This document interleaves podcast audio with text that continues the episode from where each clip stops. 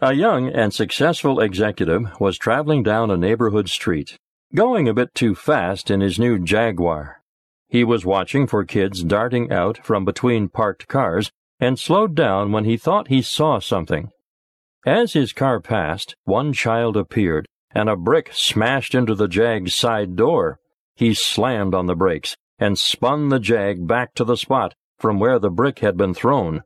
He jumped out of the car grabbed some kid and pushed him up against a parked car, shouting, What was that all about? And who are you? Just what the heck are you doing? Building up a head of steam, he went on, That's a new car, and that brick you threw is going to cost a lot of money. Why did you do it? Please, mister, please, I'm sorry. I didn't know what else to do, pleaded the youngster. It's my brother, he said. He rolled off the curb and fell out of his wheelchair, and I can't lift him up. Sobbing, the boy asked the executive, Would you please help me get him back into his wheelchair? He's hurt and he's too heavy for me. Moved beyond words, the driver tried to swallow the rapidly swelling lump in his throat.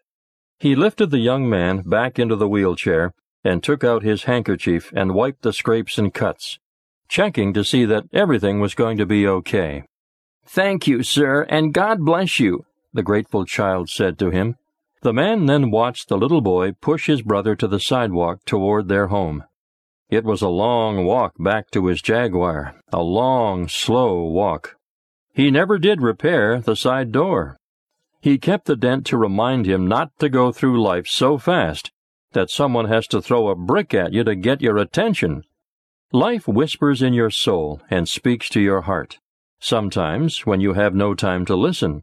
It's your choice. Listen to the whispers of your soul or wait for the brick.